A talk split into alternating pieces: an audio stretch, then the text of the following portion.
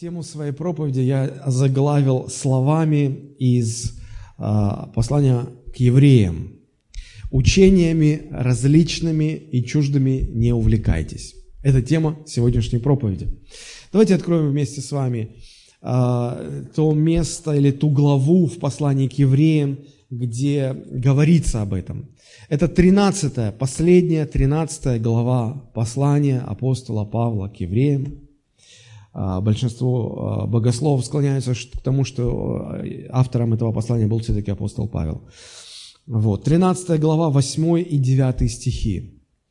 Мы говорили уже последние две проповеди из этой 13 главы, и здесь есть еще очень-очень много чего интересного и важного для нас. И вот 8 и 9 стихи я прочитаю.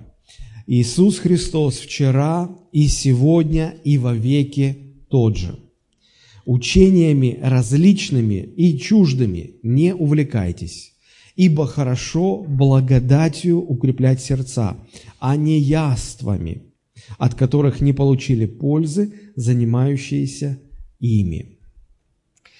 Итак, эти два стиха связаны. Восьмой стих является причиной возникновения девятого стиха. Именно потому, что Иисус Христос вчера, сегодня и во веки тот же, именно по этой причине нам в девятом стихе и дано повеление не увлекаться различными и чуждыми учениями, но укреплять сердца благодатью. Мы подробно сегодня об этом поговорим. Но в качестве вступления небольшого я хотел бы сказать вот о чем. Мы с вами сегодня живем в мире, где постоянно все изменяется, правда? Постоянно совершенствуются технологии. И это хорошо. Это хорошо. Но иногда нам кажется, что чем более современными технологиями мы пользуемся в повседневной жизни, тем умнее мы становимся. А, тем больше у нас возможностей, тем больше мы можем что-то сделать. Я недавно а, прочитал один интересный факт. Оказывается, сегодня у каждого школьника есть не просто телефон, смартфон. Смартфон. Пусть недорогой или дорогой, неважно. Но даже недорогие современные смартфоны, они, вот вдумайтесь в это, они в сотни раз производительнее всего компьютерного оборудования, которое использовала НАСА – для э, полета первых людей на Луну. Вы можете себе представить?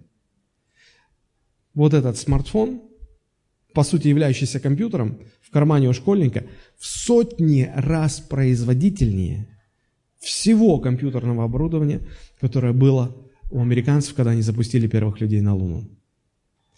А вопрос, стали ли современные школьники от этого умнее, чем их сверстники в 60-х годах прошлого века. Я даже думаю, что наоборот. Где-то наоборот. Те школьники, мне кажется, были на голову выше современных. Иногда у меня складывается впечатление, что чем э, умнее становится технология, тем глупее становятся те, кто ими пользуются. А, все это говорит о том, что совершенствование прогресса, совершенствование технологий, изменения, которым подвергается все в этом мире, это не гарантия того, что люди становятся лучше, что мы становимся лучше.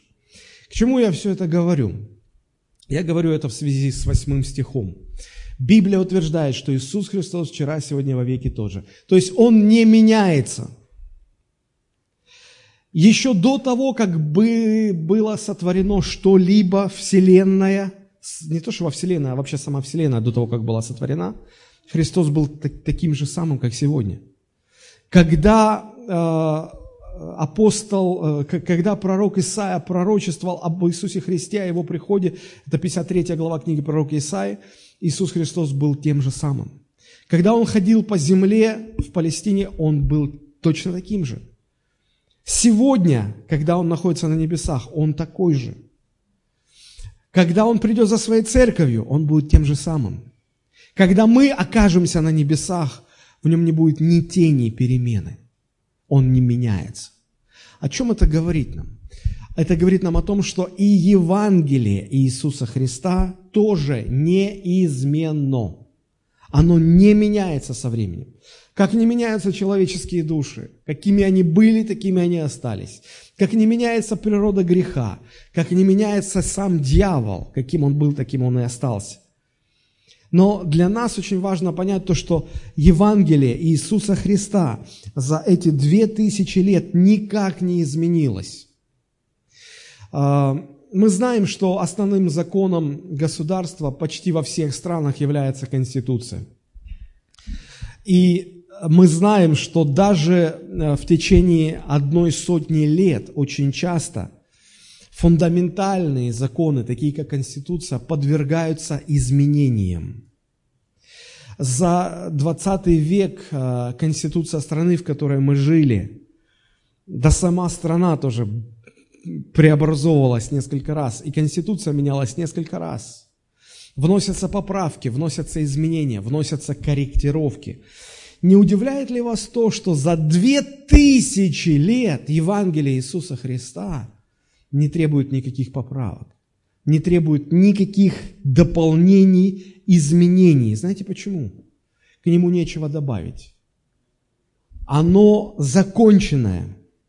Этим оно отличается от э, всех современных идей, мировоззрений, технологий, если хотите. Почему я вначале самом упомянул технологии? Потому что мы э, живем в мире, где э, каждый год что-то новое появляется. Каждый год э, выходят новые версии айфонов, айподов, всякой прочей электроники. Каждый год технологии совершенствуются, каждый год процессоры, э, которые являются сердцем любого компьютера, начинают производиться все по более и более совершенной технологии, и каждый год все меняется, все изменяется. И, и подобно этому люди, а, почему вот это все происходит? Потому что, потому что человек склонен к тому, чтобы постоянно все улучшать. Ну, самый простой пример. Кто из вас хочет, чтобы ваша жизнь с каждым годом улучшалась? Все хотят, даже те, кто не подняли, хотят. Человек так устроен, ему хочется все время улучшений. Ему хочется все время, все время улучшений. И, знаете, эта тенденция начинает э, э, прослеживаться и в отношении людей к христианству, в отношении людей к Евангелию. Э, почему? Потому что сегодня э, с огромной скоростью в христианстве возникают все новые и новые версии Евангелия. И даже уже есть такие термины Евангелие 2.0 а, подобно интернет-технологиям, они оттуда взяли такую формулировку. А, возникают все время какие-то новые учения, ставятся какие-то новые акценты, а, выделяются какие-то новые нюансы. А, на их основе возникают новые движения. Они начинают бурно себя как-то проявлять, потом сходят на нет, ходят в историю, но только лишь для того, чтобы потом появились со временем новые. И наша проблема, проблема людей заключается в том, что мы падки на новые идеи. Каждый год, когда выходит новый iPhone, люди продают старый, который еще работает и будет еще много лет работать, только для того, чтобы купить новый. Подобно этому некоторые христиане сегодня очень часто отказываются от прежней версии Евангелия в пользу новой версии Евангелия. И очень забавно становится наблюдать за некоторыми христианами, когда человек, смотришь, и он начинал э, в евангельской церкви, он принял Христа в евангельской церкви, потом он вдруг становится таким вот э, ярым новопоколенцем, потом он был э, в посольстве Божьем, потом он, э, ну, попал в движение искателей Бога, потом он становится исходовцем, потом он становится мунтяновцем, потом еще, и потом еще кем-то, кем-то, кем-то, кем-то становится. Почему? Потому что меняется, все меняется, движения меняются. как люди мира падки на новые идеи, так э, современные христиане становятся падки на новые версии Евангелия, на новые э, современные какие-то течения и движения. Э, мне кажется, что мы недооцениваем силу простого, чистого Евангелия. Я э, замечаю, что довольно часто, когда современные христиане начинают свидетельствовать о Христе, они, э, знаете, прежде чем они скажут саму суть Евангелия, они заходят как бы издалека. И они начинают говорить, что вот современная наука доказала существование Бога. А великие люди, такие как Эйнштейн, как Лев Толстой, они тоже были верующими. И все классики были верующими. И, э, знаете, вот им во многих странах, ну, люди, которые известны, они тоже верующие. Возникает ощущение, что человек хочет как-то эм, реабилитировать, что ли, Евангелие, как будто самого Евангелия, по сути, недостаточно, еще требуется сказать, что вот и ученые там что-то доказали, и великие люди тоже были, и, то есть, вы понимаете, чтобы как-то весу больше придать, люди начинают что-то добавлять к Евангелию. Но это не приносит э, желаемого результата. Это не делает Евангелие эффективным, это разбавляет его. Потому что очень часто человеку нужно просто сказать одну вещь. Послушай, Бог тебя любит, Он своего Сына отдал на смерть, чтобы ты был жив. Все.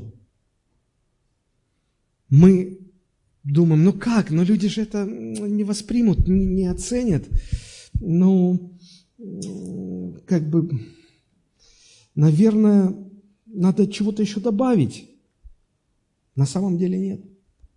На самом деле истина имеет сама, сама в себе силу изменять людей. Нам не нужно искать новые идеи, новые версии, новые трактовки Евангелия. Нам нужно утверждаться в этом древнем Евангелии, которое не меняется, которое завершенное, законченное, полное. И нам нужно, э, утверждаясь в нем, передавать его неповрежденным. Передавать его неповрежденным. Знаете, это э, вот можно сравнить, Евангелие можно сравнить с чистой водой. А, когда я был подростком, я еще жил в Советском Союзе, и для нас было диковин, э, диковинкой такие напитки, как фанта, э, пепси-кола, я не говорю уже про кока-колу. И мы лимонад пили только там пару раз в году на дни рождения, когда нас приглашали. И я думал, я вырасту, я вот все перепробую. И знаете, я в молодые годы вот стремился все перепробовать. Но чем больше я пробовал, тем больше я убеждался в одной простой вещи, что ничто не способно так удовлетворить жажду, как простая чистая вода. И чем старше я становлюсь, тем больше я стараюсь пить просто чистую воду. И мне кажется, что чем зрелее духовно становится человек, тем более и более он будет тяготеть к простому, чистому Евангелию без всяких примесей, без всяких добавок. Потому что Евангелие – это завершенное откровение Бога. Бог уже все сказал. Он начал открывать Евангелие еще в Ветхом Завете. И Он завершил а, это откровение в Новом Завете. И больше не будет еще более Нового Завета. Больше не будет новых каких-то откровений, кроме тех, которые уже э, даны нам в Священном Писании. Мы можем, читая и перечитывая новые Ветхие Заветы, э, открывать для себя, для себя что-то новое, но оно уже все там есть. Оно уже все там есть. И Евангелие не будет иметь других версий.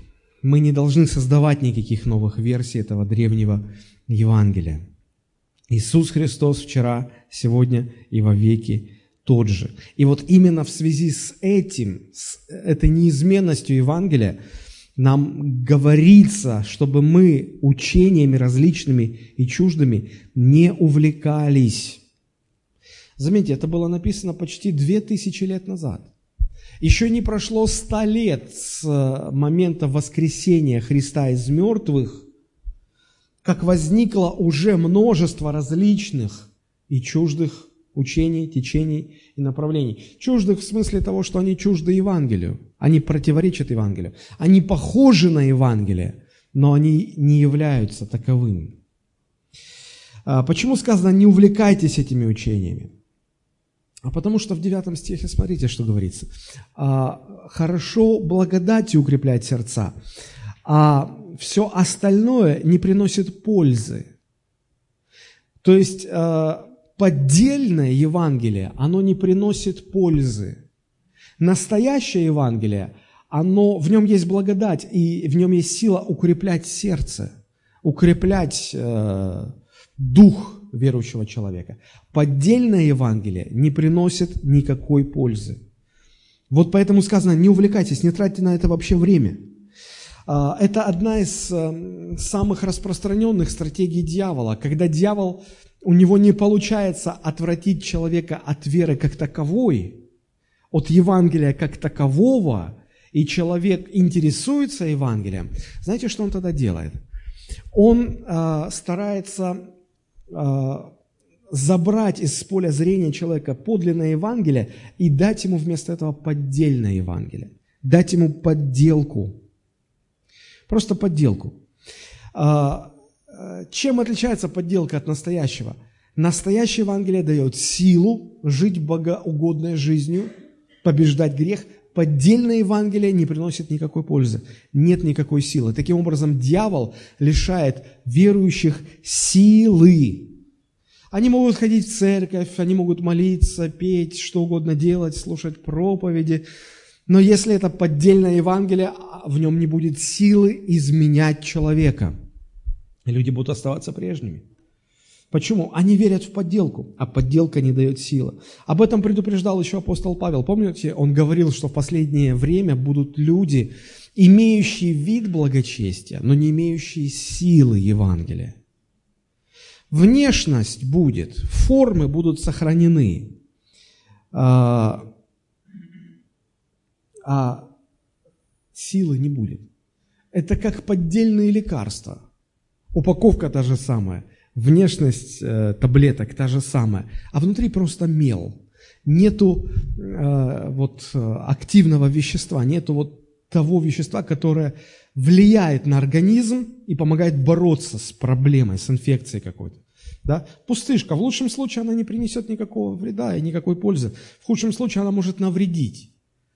Вот так же и Евангелие, дьявол Э, вместо подлинного Евангелия хочет предложить э, современным верующим, современным церквям поддельное Евангелие. Внешне оно то же самое, внутри оно не будет иметь силы. Вот почему сегодня так много бессильных церквей, бессильных христиан, бессильных верующих. Это то, что сегодня делает дьявол – Поэтому нам нельзя довольствоваться только внешней похожестью, внешними формами. Нам нужна настоящее Евангелие, потому что только оно дает нам силу жить настоящей жизнью с Богом. И вот мы сегодня рассмотрим эти, э, этот, по сути, девятый стих с трех сторон. Во-первых, э, мы посмотрим, э, что из себя представляют подделки настоящего Евангелия. Я дам три конкретных признака, по которым можно а, различить, где поддельное Евангелие, а где настоящее Евангелие. Знаете, ведь подделывается все, что ценно в этом мире, правда? А, я как-то хотел купить а, такую вот портативную колоночку для того, чтобы, а, когда выезжаешь на природу, чтобы можно было там музыку с собой брать. Я выбрал а, колонку фирмы Bose – и я потом узнал, что оказывается очень много подделок, и можно нарваться на подделку.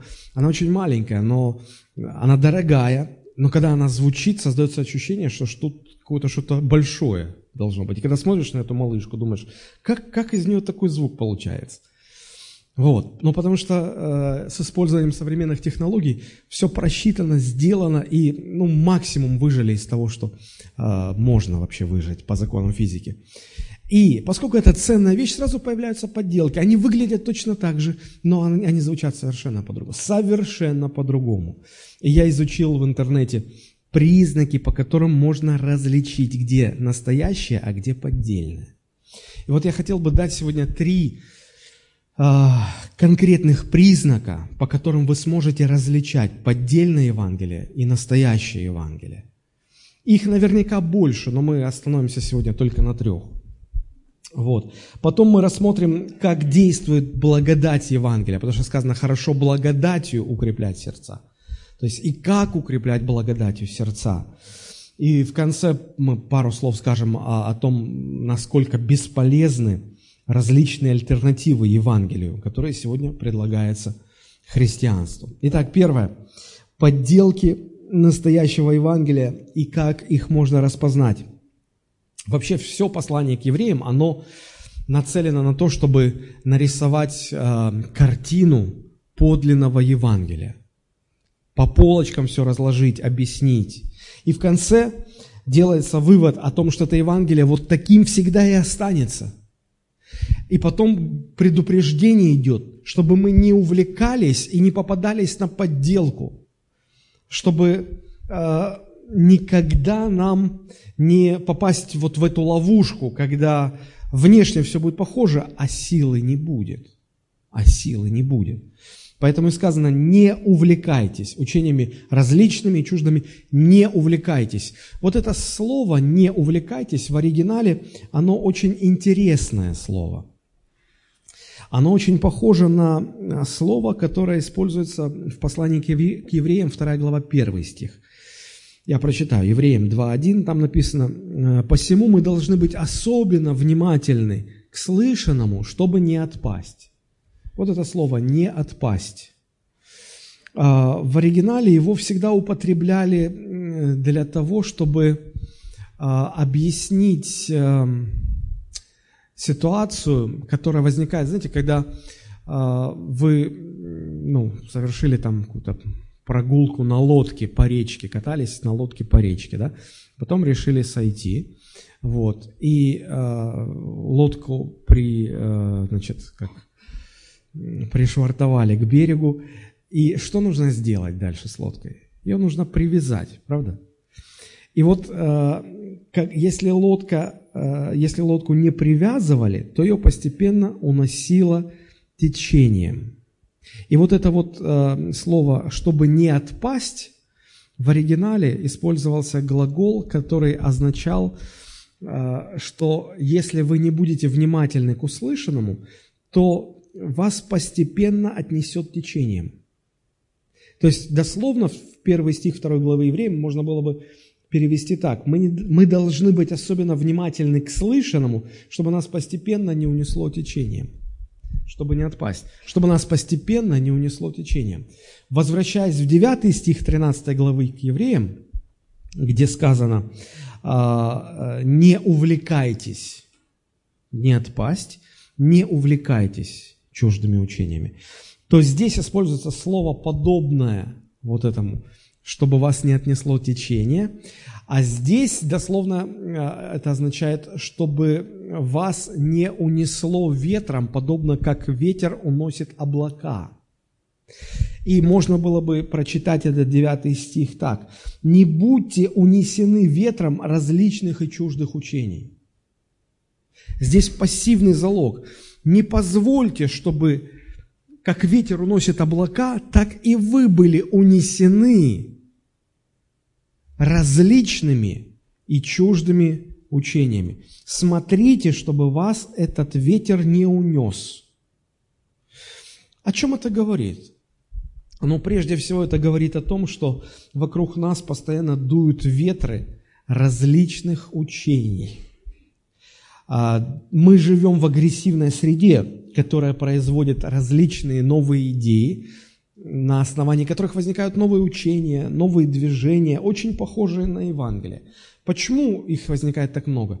Очень просто. Потому что у каждого из нас свое мировоззрение, свое восприятие. И мы пытаемся, каждый пытается объяснять Евангелие с точки зрения своего мировоззрения, как ему кажется правильным как ему кажется верным.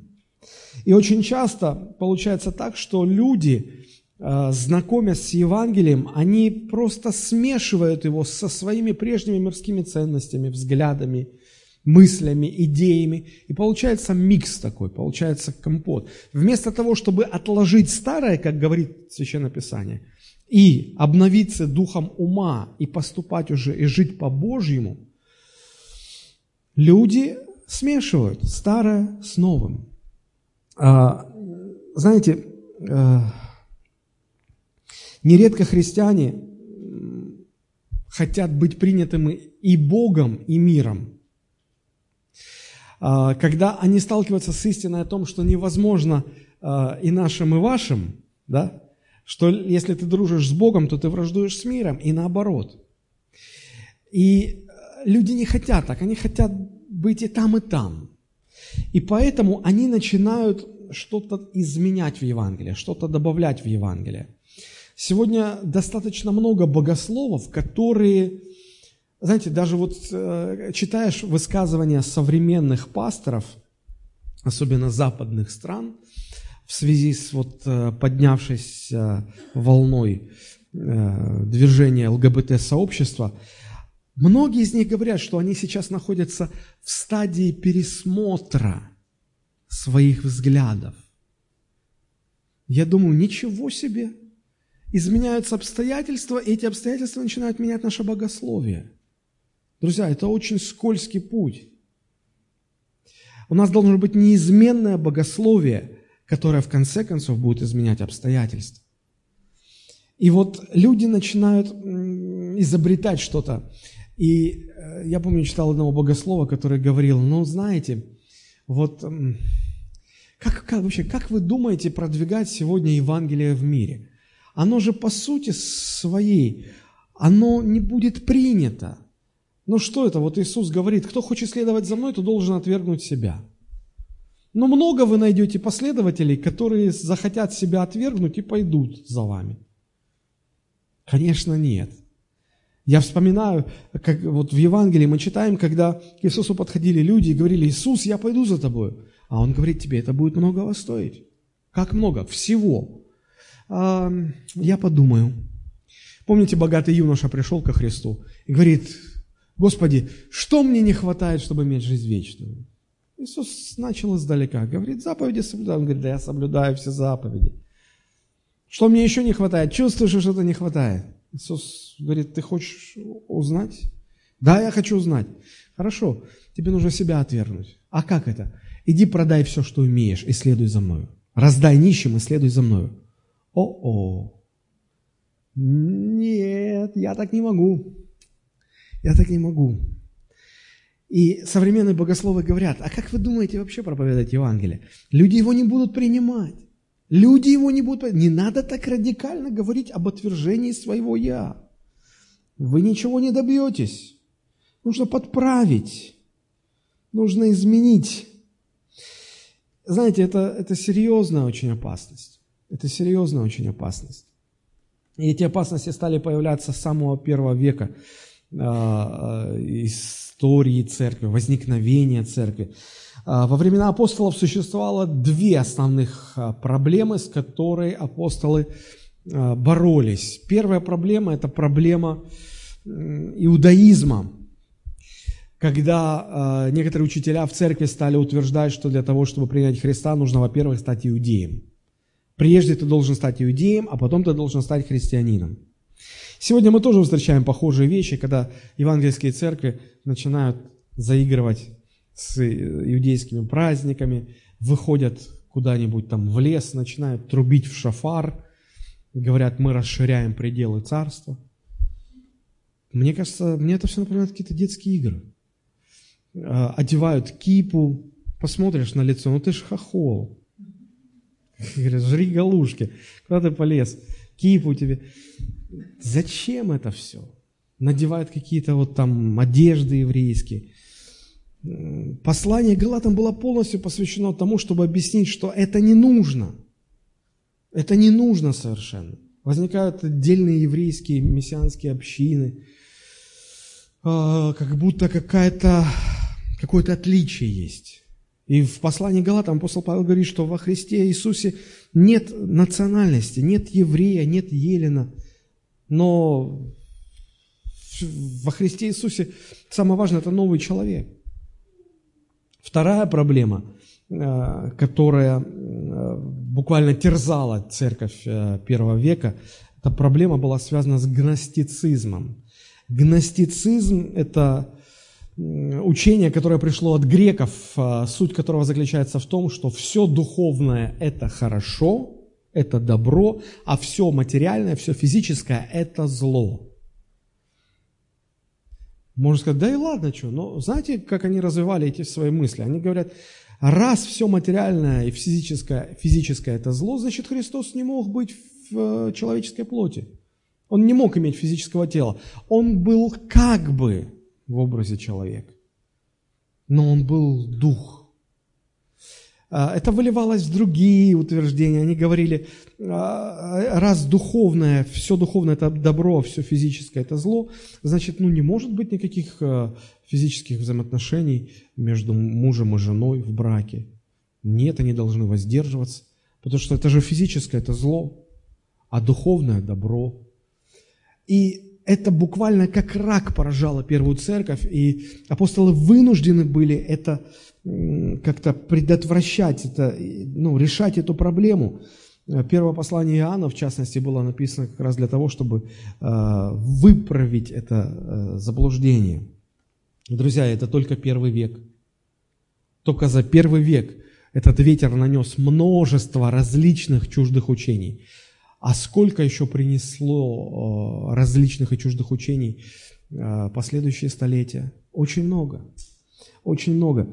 И апостолы не раз предупреждали верующих об этой опасности. Ну, например, э, то же самое, что мы читаем в 13 главе к евреям, написано в послании к Колоссянам, 2 глава с 8 стиха. Павел пишет, «Смотрите, братья, чтобы кто не увлек вас философией, и иногда люди читают это и говорят, вот, философия – это зло. Друзья, на самом деле, если вы в оригинале прочтете это место, там сказано, смотрите, чтобы кто не увлек вас идеями, которые выдаются за философию. Люди, которые а, заблуждались и вводили в заблуждение, чтобы придать себе вес, они называли себя философами. Философия – это наука а, Само это слово состоит из двух слов – филио и софия. А, софия – мудрость, филио – любовь, философия – любовь к мудрости. И поэтому в самой философии ничего нет. Речь идет о, о, о, о заблуждениях, речь идет об извращениях. И, и Павел говорит, смотрите, братья, чтобы кто вас не увлек философией, пустым обольщением, по преданию человеческому, по стихиям мира, а не по Христу. Ибо в нем обитает вся полнота божества телесно, и вы имеете полноту в нем, который есть глава всякого начальства и власти. Смотрите, опять написано, смотрите, чтобы кто не увлек вас, чтобы вы не были увлечены, чтобы вы не увлекались учениями различными, учениями чуждыми. А, у всех этих а, различных учений есть один фактор. Они чужды Евангелию. Они отрицают Евангелие по сути своей, они похожи, вернее, по форме своей, они похожи по сути своей, они совершенно разные. Ими легко увлечься.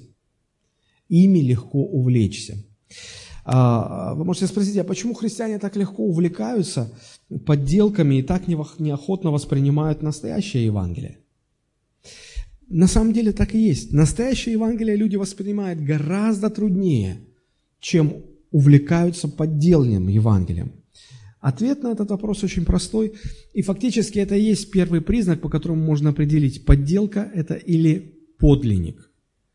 А, настоящее Евангелие, настоящее Евангелие, оно всегда требует от человека смирения своего «я» и подчинения себя Богу. Вот почему Иисус говорил, кто хочет следовать за мной, тот отвергни себя и следуй за мной. Настоящее Евангелие требует от человека смирения, отвержения своего «я» и подчинения Богу. В то время как поддельное Евангелие, оно всегда будет ублажать человеческое «я». Оно всегда будет лить воду на мельницу человеческого эгоцентризма. И поэтому подделками увлекаются очень легко. Увлекаются очень легко. Для того, чтобы действовала благодать Евангелия, человек всегда должен признавать свое несовершенство, признавать свой грех, признавать свою неспособность справиться со своими грехами и обращаться с просьбой к Богу, приходить к Богу не на своих условиях, но на Божьих условиях. И фактически это бьет в самое сердце человеческой греховной природы. Почему? Потому что наше «я» хочет самоутверждаться. Наше «я» не хочет смиряться. Оно хочет устанавливать свои правила, а не подчиняться Божьим правилам. Поэтому мы склонны уклоняться от настоящего Евангелия. Вот почему, когда Христос сказал, ты хочешь настоящее Евангелие богатому юноше, тогда продай все, что имеешь, раздай нищим, иди за мной. И посмотрите, что происходит с человеком, когда он сталкивается с настоящим Евангелием. Оно его увлекает или оно его отталкивает? Оно его отталкивает. Почему? Потому что оно бьет в самое естество греховно-человеческой природы. Потому что оно настоящее. Оно требует отвергнуть свое «я», оно требует отвергнуть свое «я». И поэтому люди уклоняются. Они хотят быть со Христом. Другой разговор, когда человек подходит к Иисусу Христу и говорит, «А, Господи, позволь мне следовать за Тобою. Но прежде мне нужно похоронить своего отца. То есть я хочу за тобой следовать, но на своих условиях. Иисус говорит, нет, оставь все и иди за мной. Он говорит, нет, я так не могу. Люди хотят прийти к Богу только на своих условиях.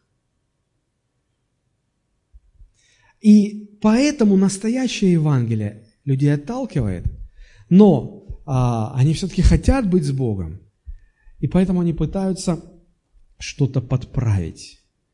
Вот почему люди предрасположены к тому, чтобы увлекаться чуждыми учениями, а не настоящим Евангелием. А, приведу такой простой пример – а, третье послание Иоанна, первая глава, второй стих. Третье Иоанна, там одна глава, второй стих. Посмотрите, что там написано. Это, по сути, вступление, которое апостол Иоанн делает в своем письме к своему другу, которого звали Гай. А, читаю. «Возлюбленный, молюсь о том, чтобы ты здравствовал и преуспевал во всем, как преуспевает душа твоя». Прочитаю современный перевод. «Любимый мой, я молюсь о том, чтобы все у тебя шло успешно, и чтобы ты был здоров телом, как и духом, а с ним у тебя все обстоит успешно. Еще раз. Любимый мой, я молюсь о том, чтобы все у тебя шло успешно, и чтобы ты был здоров телом, как и духом, а с ним у тебя все обстоит успешно. Он радуется, апостол Иоанн радуется за своего друга, что тот крепко стоит в Господе – и желает ему такого же крепкого здоровья и устройства во всех делах. Просто и ясно. Но некоторые учителя Евангелия, некоторые проповедники, они на основании этого стиха развили целую теорию о том, что Бог хочет, чтобы все люди были здоровыми и все люди были преуспевающими, богатыми. Если, они говорят, что если апостол так молится, значит Бог всегда хочет исцелять, и Бог всех хочет сделать богатыми. Скажите, вас привлекает такая идея? Конечно! Плоть, человеческая я всегда хочет быть здоровым и всегда хочет быть богатым. Заметьте, здесь ни слова об отвержении своего «я», ни слова о признании Божьих условий. И они говорят, они идут дальше, они говорят, Бог отдал своего Сына Иисуса Христа на крест, чтобы вас сделать здоровыми и богатыми. Аллилуйя! Это подлинное Евангелие или это подделка?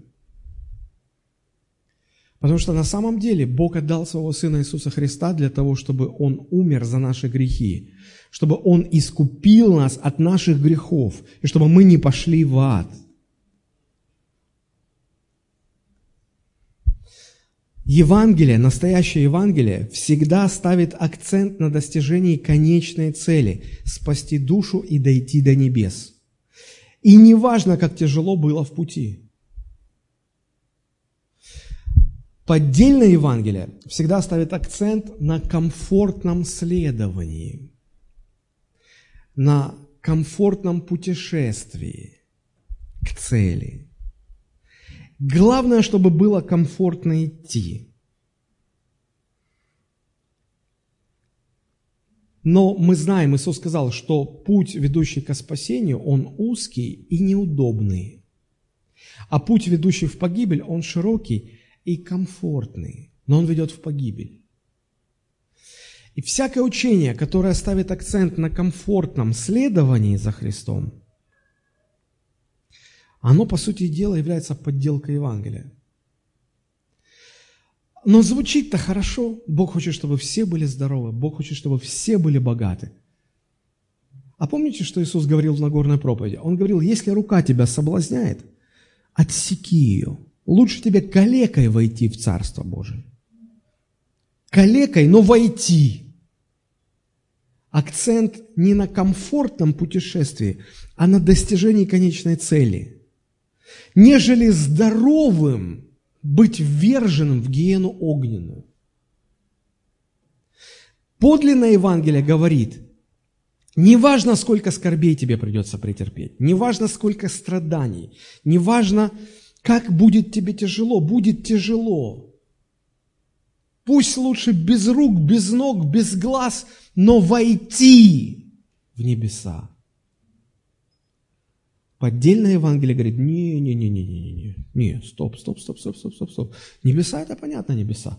Но Бог хочет нас делать здоровыми, богатыми, преуспевающими, сильными и, и дать нам влияние, власть, авторитет, и вот, чтобы мы просто, как вот такие, как хозяева жизни тут вот. Вы чувствуете разницу? Первый признак, по которому э, мы можем отличить подлинник от подделки, заключается в том, что подлинник всегда э, требует от человека отвержения своего «я» и э, приход к Богу на Божьих условиях, не на своих. Второй признак, по которому отличается подлинник от подделки, заключается в том, что подлинное Евангелие всегда ставит акцент на достижении конечной цели, неважно, сколько страданий придется э, пройти через, э, чтобы достигнуть эту конечную цель. Поддельное Евангелие всегда ставит акцент на комфортном путешествии. Главное, чтобы было комфортно. И вот, знаете, к чему приводит такое Евангелие, когда проповедуется комфортный путь? Это приводит к тому, что людей начинает влечь не конечная цель, не небеса, а людей начинает привлекать устроенный путь. И потом, как только становится некомфортно, люди начинают уходить из церкви. Послушайте, это очень серьезно то, что я говорю. И когда с такими людьми говоришь, а подожди, а как же небеса, а как же вечность? Вот ты сейчас уходишь из церкви, ты понимаешь, что ты отрекаешься от Христа, ты ставишь крест на небесах, э, ты, ты становишься отступником. Ты начинаешь разговаривать с такими людьми, и вдруг выясняется, что их вечность никогда и не интересовала. Их небеса никогда и не влекли к себе. Все, что им хотелось, это удобно, поудобнее устроиться в этой жизни – что, собственно говоря, поддельное Евангелие проповедует. Бог тебя будет исцелять, Бог тебя будет э, деньги давать, Бог тебя будет утешать, Бог тебе все. Представляешь, Он сына своего не пожалел. Как Он теперь не даст тебе все? Даст тебе все. Жену даст, работу даст, бизнес даст, власть и авторитет влияния даст. И когда люди, наслушавшись, это, это привлекает, это увлекает людей – и потом, когда какие-то трудности начинаются, он говорит, не-не-не, мы, мы же так не договаривались. Ты говоришь, подожди, а небеса? Какие небеса? Меня вообще никогда небеса не, не интересовали. Хотелось просто с Божьей помощью поудобнее устроиться в жизни. Путь хотелось пошире, со всеми удобствами. Такие люди становятся жертвами поддельного Евангелия. А мы им еще потом говорим, ну ничего, Ну ты, если что, возвращайся. Но наши сердца для тебя всегда открыты. Друзья, во-первых, позор таким пасторам, которые проморгали, не уследили за своими овечками, не поняли, что они, по сути, стали жертвами поддельного Евангелия. И вдвойне позор, что мы либеральничаем с такими людьми, вместо того, чтобы страхом их спасать как апостол Иуда говорит, а иных страхом спасайте. И когда уже никакие аргументы не действуют, страхом спасайте. Я всегда говорю, это же очень просто. Послушай, если твой сын скажет, все, папа, короче, я ухожу из дома, чтобы стать наркоманом и торговать наркотиками. Вы что ему скажете? Ну хорошо, сынок, но ты, если что, возвращайся. Мое сердце всегда открыто для тебя. Вы так скажете, или вы дадите ему подзатыльник и скажете, я сейчас тебя вся, всю дурь выбью. Слышишь ты или нет? Я из тебя сейчас всю дурь выбью. Заявления он такие делает. Друзья, что с нами происходит? Что с нами происходит? Мы, мы сами попадаем на крючок поддельного Евангелия. И других смотрим, как дьявол уводит и этим крючком вытаскивает из церкви. Фактически, если разобраться, то история христианства – это история постоянных попыток подделать это Евангелие, исказить это Евангелие.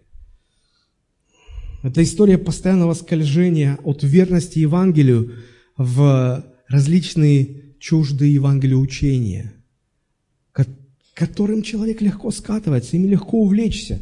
Легко увлечься только лишь потому, что они льют воду на, на, на мельницу нашего «я», нашего самоцентризма. Сегодня то же самое, чего только не намешано в современное христианство. Современные христиане увлекаются интернет-церковью. Да, они говорят, ну это, ну, уже, это уже не круто приходить. Зачем? Сейчас по интернету все можно. Создаются целые интернет-церкви, интернет-общины. И люди заменяют ими реальное посещение церкви. Они говорят, мы в интернете, мы в интернете жертвуем, мы в интернете поклоняемся, мы в интернете проповеди слушаем. Но это же не современно ходить в церковь. Некоторые говорят, а, а нам не нужна вот такая традиционная церковь. У нас мы в баре собираемся молимся, читаем Писание, там проповедуем. Иногда встречаешь проповедников, которые, проповедуя, ведут себя настолько развязно, настолько, но, но разве что только не матерятся, но уже близко к этому. Но уже близко к этому. И люди восхищаются ими, люди их поддерживают. Когда смотришь, там просто пошлость, там пошлость звучит. Я мог бы повторить, но я чувствую себя неудобно, если я это сделаю. И люди поддерживают это все. И мне страшно смотреть, когда, когда пасторы или проповедники, они фактически превращаются в клоунов, желая как-то вот людей развеселить, юмор, они перебарщивают с юмором. И уже смотришь, то ли это Comedy Club, то ли это церковь, непонятно. И, и жалко со стороны, жалко, жалко на таких проповедников смотреть. Они, они клоуны. Это, ну, на самом деле это страшно. Сегодня столько всего происходит. Вот в интернете не так давно появилась новость о том, что певица Анита Цой, она приняла православие. А, до этого она увлекалась буддизмом, и буддийский монах ей, значит, говорил, что, ну, ничего страшного, ты можешь э, исповедать православие и, и буддизм одновременно. В Индии сегодня набирают э, популярность церкви, которые, чтобы привлечь э, людей, а там же все, ну, индусы, они же поклоняются целому пантеону богов. Там в одной деревне, где живет 20 человек, может быть 20 миллионов разных богов. И такие миссионеры говорят, ну, ты главное в душе верь во Христа, а так вот, в воскресенье верь во Христа, а по понедельникам можешь там своим богам там разнести все. То же самое есть в, в исламе, где говорят, ну, понятно, что если ты сейчас будешь открыто Христа исповедовать, а, тебя же твои же родственники горло тебе перережут. Потому что там с этим очень строго. Поэтому ты в душе верь, а телом ходи в мечеть. А в душе верь во Христа. Сегодня чего только не делают с Евангелием. Как только его не переделывают – но самая распространенная версия поддельного Евангелия – это всевозможные виды самоцентричного христианства, где люди пытаются совмещать жизнь для себя с исповеданием Иисуса Христа. Они хотят жить для себя и при этом исповедовать Иисуса Христа. Вот почему Писание предупреждает, не будьте унесены ветом различных учений, Нужно благодатью укреплять сердца. А благодать присутствует только в настоящем Евангелии. Сила только в настоящем Евангелии. Поэтому нужно уметь отличать подделки от оригинала. Первый признак, э, по которому мы отличаем. Настоящее Евангелие требует от человека отречения своего «я» и подчинения себя Богу. Поддельное Евангелие, наоборот, э, всячески стимулирует и ублажает «я» человека и говорит, что можно на своих условиях прийти к Богу. Второй признак. Евангелие всегда ставит акцент на достижении цели, неважно, как тяжело идти. Поддельное Евангелие всегда говорит, что да, но цель там все нормально, главное, чтобы вот Бог в этой жизни тебе помогал, чтобы в этой жизни все было устроено. Теперь давайте мы посмотрим, как действует э, сила в настоящем Евангелии сила благодати Божией в настоящем Евангелии. И здесь мы тут же увидим третий признак, как отличить подделку от оригинала. Итак, мы читаем в 9, в 9 стихе 13 главы Евреям, «Учениями различными и чуждыми не увлекайтесь, но хорошо благодатью укреплять сердца». А, я вижу, что здесь акцент не столько на том, чтобы не увлекаться разными учениями, сколько на том, что необходимо иметь настоящее Евангелие, чтобы в нем содержащаяся сила могла укреплять человека духовно. Только в настоящем Евангелии сила, которая способна дать человеку все необходимое для новой жизни с Богом, а не явствами, от которых не получили пользу, занимающиеся ими. А, почему здесь сравнивается а, действие Божьей благодати, противопоставляется, вернее, действие Божьей благодати и соблюдение а, законов о пище? Потому что в современном переводе 9 стих звучит, смотрите как. «Не дайте разным диковинным учениям сбить себя с пути. Хорошо, если внутреннюю силу дает Божья доброта» а не законы о пище, потому что они не принесли никакой пользы тем, кто их соблюдает. Дело в том, что в еврейской традиции, а, и они брали основание из 103-го псалма 15 стиха, якобы там есть идея о том, что Бог создал пищу, чтобы укреплять сердце человека. И они пришли к тому, что а, те пиры, которые они устраивали, те различные постановления относительно пищи, потому что евреи очень щепетильны к пище. Да, там кошерное, не кошерное, да, чистые, нечистые животные. Вот. И они полагали, что э, соблюдение вот этих постановлений относительно пищи, которую Бог предназначил, чтобы укреплять сердце человека, сердце не как орган, а как внутреннего человека, э, якобы это имеет значение, имеет силу. И вот апостол Павел говорит, послушайте, никакие законы о пище, впрочем, и как прочие остальные законы о том, как себя вести, они не приносят той силы, чтобы жить новой жизнью. Но благодать Божия в настоящем Евангелии приносит эту силу. И он, апостол Павел говорит, что наша душа или наш внутренний человек также нуждается в укреплении, в поддержке, как и наш внешний человек, как физическое тело. И чтобы физическое тело укреплять, человек должен кушать физическую пищу. А для того, чтобы укрепляться духовно, человеку нужна Божья сила, сила Божьей благодати, которая будет укреплять его дух, его внутреннего человека. Чтобы не грешить, нужна сила. Чтобы не падать в искушение, нужна сила. Чтобы служить Богу, нужна сила. И эта сила есть в настоящем Евангелии.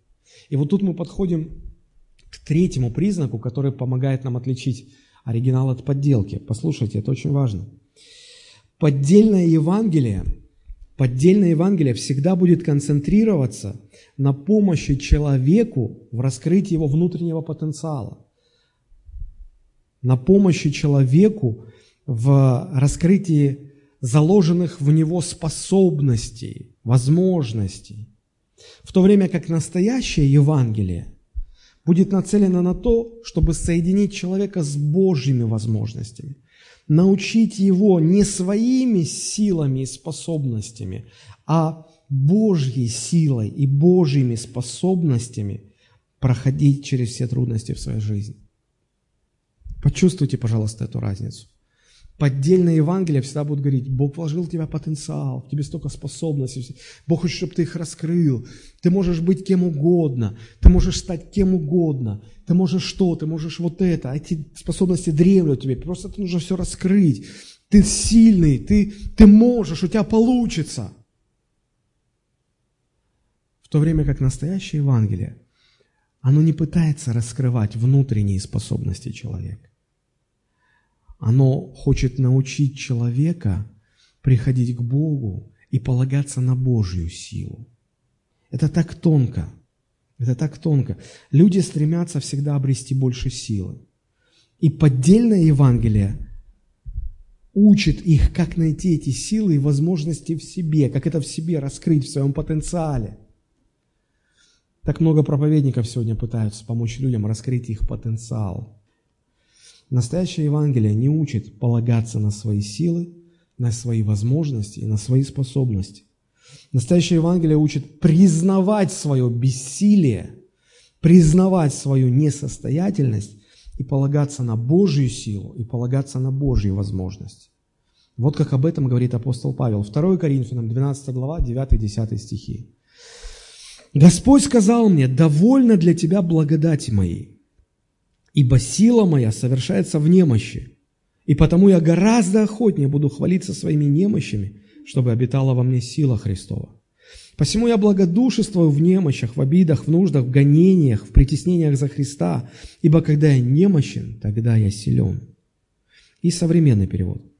Но Бог сказал мне, достаточно тебе моего дара, ведь сила сильнее всего проявляется в слабости. Сила Божья сильнее всего проявляется в слабости человека. И Павел пишет, «И вот мне всего приятнее хвалиться своими слабостями». Вы много видели людей, которые хвалят, хвалятся своими слабостями. Мы видим людей, которые хвалятся своей силой. Силой хвалятся, влиянием. Апостол Павел говорит, мне приятнее всего хвалиться своими слабостями. Павел, ты дурак или что? Как понять? Говорит, нет, послушай. Я это делаю, потому что хочу, чтобы обитала во мне сила Христа. Современный перевод говорит, и вот мне всего приятнее хвалиться своими слабостями, чтобы обитала во мне сила Христа. И поэтому я доволен, когда я слаб, когда меня оскорбляют. Он говорит, я доволен, я доволен, когда я слаб. Когда вы чувствуете свою слабость и бессилие, вы довольны. Это вас раздражает. Это бесит буквально. Это выводит из себя. Особенно мужчина. Я здоровый мужик, я ничего не могу сделать. Павел говорит, я доволен, когда я слаб. Я доволен, когда меня оскорбляют. Когда нас оскорбляют, мы недовольны. Мы в гневе, мы готовы отомстить, мы готовы дать отпор, мы готовы дать сдачи. Это так по-мужски, дать сдачи. Апостол Павел говорит, я доволен, когда я слаб. Я доволен, когда меня оскорбляют. Доволен лишениями, гонениями, горестями ради Христа.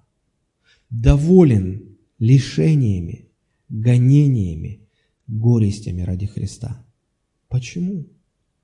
Он продолжает. Ведь когда я слаб, лишь тогда я силен. Никогда самоцентричный человек, слышите, никогда этого не поймет. Он будет почитать это за безумие. Я, эго, я, эго мирского человека всегда хочет быть сильным, влиятельным и успешным, чтобы самоутверждаться, чтобы самоутверждаться. Эго христианина или внутренний человек христианина хочет быть слабым и не стремится к собственному влиянию своей личности. Для чего? Чтобы в этой слабости, в этой неспособности, в этой своей несостоятельности человеческой, чтобы проявлялась сила Божья, чтобы утверждался не сам человек, а интересы Божии. Вопрос, умеете ли вы пользоваться силой Божией? а не своими силами. А желаете ли вы или радует ли вас, когда вы ощущаете свое бессилие, несостоятельность, неспособность? Довольны ли вы этим? Чтобы в этом вашем бессилии проявлялась Божья сила? Или вы рассчитываете только на свои силы? Это очень важно. То, о чем я сейчас говорю, это крайне важно. Вот почему апостол Павел говорил, что мы проповедуем Евангелие Христова. Для мирских людей это безумие. Они не могут это, это для них безумие. Посмотрите, э, в послании к римлянам, 8 глава с 35 стиха, что написано. Римлянам 8.35. Апостол Павел пишет, «Кто отлучит нас от любви Божией? Скорбь или теснота, или гонение, или голод, или нагота, или опасность, или меч?» Как написано, «За тебя умерщвляют нас всякий день, считают нас за овец, обреченных на заклание» но все сие преодолеваем силою возлюбившего нас. У всех у нас есть трудные времена. У всех. Вопрос в том, как мы их преодолеваем. Силою возлюбившего нас Господа или своими силами.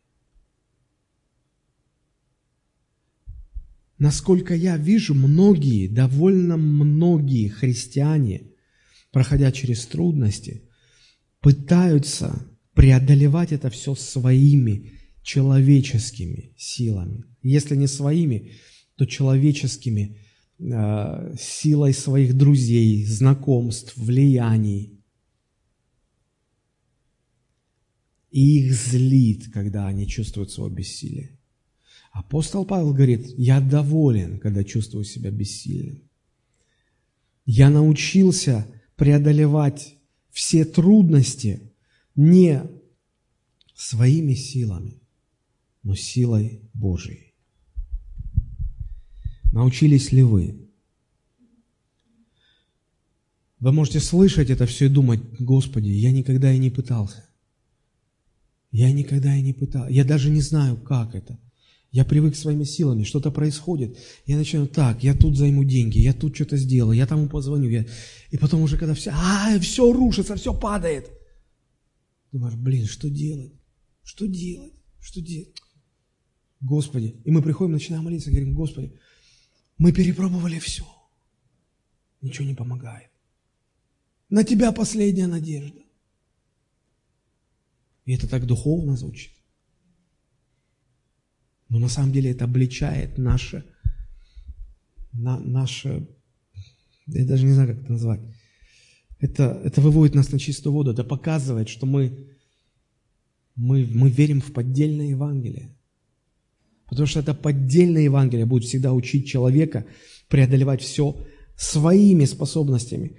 Они говорят, Бог в тебя их заложил, тебе их нужно только раскрыть. Раскрой, ты преодолеешь. Подлинное Евангелие говорит, даже не пытайся. Признай свое бессилие. Успокойся в своем бессилии. И преодолевай все силой возлюбившего тебя Христа. А как? И вот этот вопрос «а как?» высвечивает одну простую вещь. Оказывается, Евангелие, в которое мы верим, в нем этой силы нету и никогда не было. Поэтому и вопрос этот мы задаем, а как, а где? Мы никогда даже не сталкивались с этой силой. Потому что сила есть только в подлинном Евангелии, только в настоящем Евангелии. И когда человек верит в подлинное Евангелие и живет подлинным Евангелием, вот тогда в нем высвобождается эта сила преодолевать все. Не своими способностями, а Божьими способностями. Вы спросите, хорошо, как обрести эту благодать? Как обрести эту силу, как укрепляться этим всем? Это очень важно. Евреям 4.15. Мы имеем не такого первосвященника, который не может сострадать нам в немощах наших, но который, подобно нам, искушен во всем, кроме греха. Посему да приступаем с дерзновением к престолу благодати, чтобы получить милость и обрести благодать для благовременной помощи. В оригинале там стоит слово «своевременной помощи». Благовременное – это старое русское слово, которое сегодня ну, более понятно для нас звучит как э, своевременная помощь. Чтобы получить силу и благодать для своевременной помощи, вот когда нам нужна Божья сила, что нам Писание говорит делать? Приступать с дерзновением к престолу Божьей благодати. Приступать с дерзновением к Богу. Но с дерзновением к Богу мы можем приступить только тогда, когда мы приходим к Нему не на наших условиях, а на Его условиях. Когда Евангелие, подлинное Евангелие очищает наше сердце, и мы понимаем, что наши грехи прощены, мы очищены, мы не боимся смерти, мы, мы не боимся поднять глаза и посмотреть Богу в лицо, потому что вины нет – Потому что настоящее Евангелие очищает вину. Человек, сердце человека от вины очищает. И вот только человек, стоящий на подлинном Евангелии, он может с дерзновением прийти к Богу и получить благодать, получить силу, которая может преодолеть любые трудности. Благодать у Божьего престола. Доступ открыт, но надо прийти к Нему, отвергнув свое «я» и согласившись на Божьи условия. Бог к нам расположен, как к своим детям.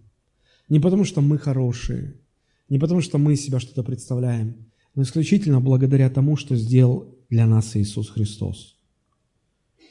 Он все сделал для нас, и поэтому Бог нас принимает как своих детей. Надо в это поверить, надо в этом утвердиться. И тогда мы можем приходить с дерзновением. Это и есть настоящее Евангелие. Я перечислю пять конкретных пунктов, которые, э, в которых и заключается эта Божья благодать. Первое – это то, что Христос э, искупил нас от нашего греха. Он решил проблему нашей вины перед Богом. Он простил нас не по нашим делам. Мы невиновны, сердце не осуждает – глаза поднимаются к Богу, потому что внутри уже нет вины. И это не просто слова, это реальность. Второе. Христос победил смерть. И люди, которые верят в подлинное Евангелие, э, христиане, которые стоят на подлинном Евангелии, они никогда не будут бояться смерти.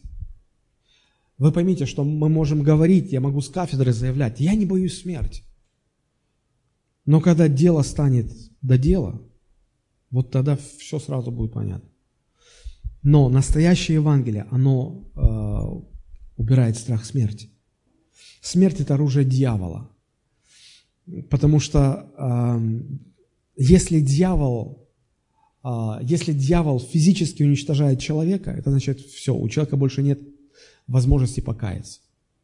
Это необратимый процесс. Спастись можно, пока ты живешь на земле. Если ты перешел черту смерти, там ты не можешь спастись. И поэтому дьявол очень часто просто убивает людей, просто физически их убивает.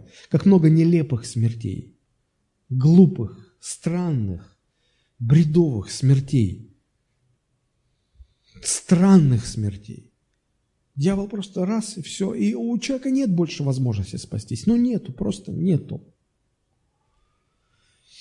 Для настоящего христианина смерть – это возможность встретиться с Богом.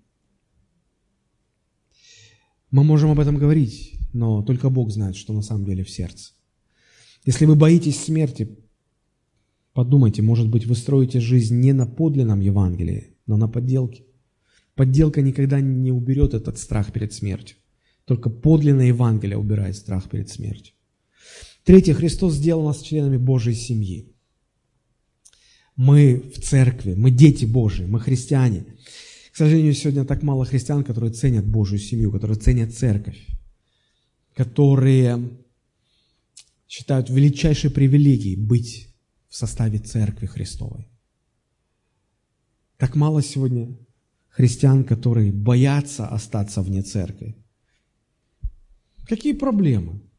Да ладно, что, я пойду в другую. Тут грешу, мне говорят, не надо, а я не хочу прекращать. Мне говорят, все, ты, мы тебя исключим. Да какие проблемы? Пойду в другую, там примут. Люди не понимают, христиане не понимают всей ценности, всех привилегий, что значит быть членом Божьей семьи. Если вы этого не понимаете, вы далеки от Божьей благодати. Если вы на самом деле живете Божьей благодатью, то более всего на свете вы будете ценить э, принадлежность к Божьей семье. Я помню, как однажды э, Билли Грэму задали вопрос, это известнейший евангелист, который имел огромное влияние во всем мире. И э, одно время, э, когда в Америке, он сам американец, когда в Америке шла предвыборная гонка, избирался новый президент, рейтинги показали, что Билли Грейм имеет э, более высокие показатели, более высокий рейтинг, чем все остальные кандидаты. И журналисты ему задают вопрос, не хотите ли вы, э, господин Грэм, выставить свою кандидатуру на пост президента Соединенных Штатов? Мне так понравилось, что он сказал. Он посмотрел на этого журналиста и говорит, вы что, хотите, чтобы я больше променял на меньшее? Журналист не понял. Говорит, как? Быть президентом Соединенных Штатов Америки, самой могущественной державы в мире, это, это, это чуть ли не быть хозяином мира. Он говорит, я имею гораздо более высокий статус, чем президент Америки. Я представитель великого Бога на этой земле. Я его сын. Это несравненно больше, чем быть президентом Америки. Бог поставил меня проповедовать Евангелие. Я никогда не променяю эту позицию на то, что вы мне предлагаете. Человек, который живет настоящим Евангелием, он будет более всего на свете ценить этот статус, быть членом Божьей семьи. Четвертый момент. Христос гарантирует нам место на небесах во славе Отца. Там все готово. У меня есть там дом, у меня есть место. Оно приготовлено. Христос приготовил. Я ничего для этого не сделал. Это по Его милости и благодати. И пятое. Христос поддерживает нас и ходатайствует нас за нас перед Отцом, пока мы живем здесь на земле. Он знает нас лучше всех, Он понимает все наши слабости, все нюансы, детали. И Он за нас ходатайствует. Он за нас ходатайствует. Вот эти пять вещей. Он, Христос решил проблему греха и вины перед Богом победил смерть, сделал нас членами Божьей семьи, гарантирует нам место на небесах и ходатайствует за нас перед Отцом. Вот, вот в этом и заключается Божья благодать. А как укрепляться благодатью, как укреплять сердца благодатью, а размышлять над этими вещами, познавать, что сделал для нас Христос. И я, я могу по себе сказать, что раньше, когда я думал над этими вещами, они меня оставляли равнодушным. Сегодня, когда я размышляю над этими истинами, ну, я перед Богом говорю, я не вру, мое сердце наполняется каким-то восторгом, которого я ранее не ощущал. Я, мне так хорошо внутри становится, я, я переживаю какое-то наслаждение от этого. Это укрепляет мое сердце. Эта благодать укрепляет меня. Размышляйте и просто доверяйте Богу в том, что Он для вас сделал. И последняя мысль о том, что все эти подделки Евангелия, поддельные Евангелия, они абсолютно бесполезны в том плане, что не приносят людям никакой пользы. Посмотрите. «Учениями различными чуждыми не увлекайтесь, ибо хорошо благодать укреплять сердца, а не яствами, от которых не получили пользы, занимающиеся ими». Подделки бесполезны. Внимательно проверьте Евангелие, на котором вы стоите. Если вы видите свое христианство бессильным, задумайтесь, может быть, оно у вас поддельное, может быть, оно не настоящее. Настоящее Евангелие будет давать вам силу. Поддельное не принесет вам никакой пользы. Поддельных, подделок очень много, разных много. Они всегда льют воду на мельницу вашего эгоцентризма. Они всегда фокусируют ваше внимание на, на земных ценностях, на земных вещах. Они всегда будут учить вас развивать ваш внутренний потенциал, ваши способности, на них полагаться, искать своего влияния, жить своими силами. Они никогда не будут увлекать вас вечностью, небеса вас не будут манить к себе. Поразмышляйте. Бог сегодня нас призывает учениями различными и чуждыми не увлекайтесь. То есть не позвольте, чтобы подделки, которые дьявол каждый год все новые, новые, новые приносит, чтобы эти подделки сбили вас толку. Они не приносят пользы, они не приносят силы, они делают вас бессильными. Давайте мы помолимся.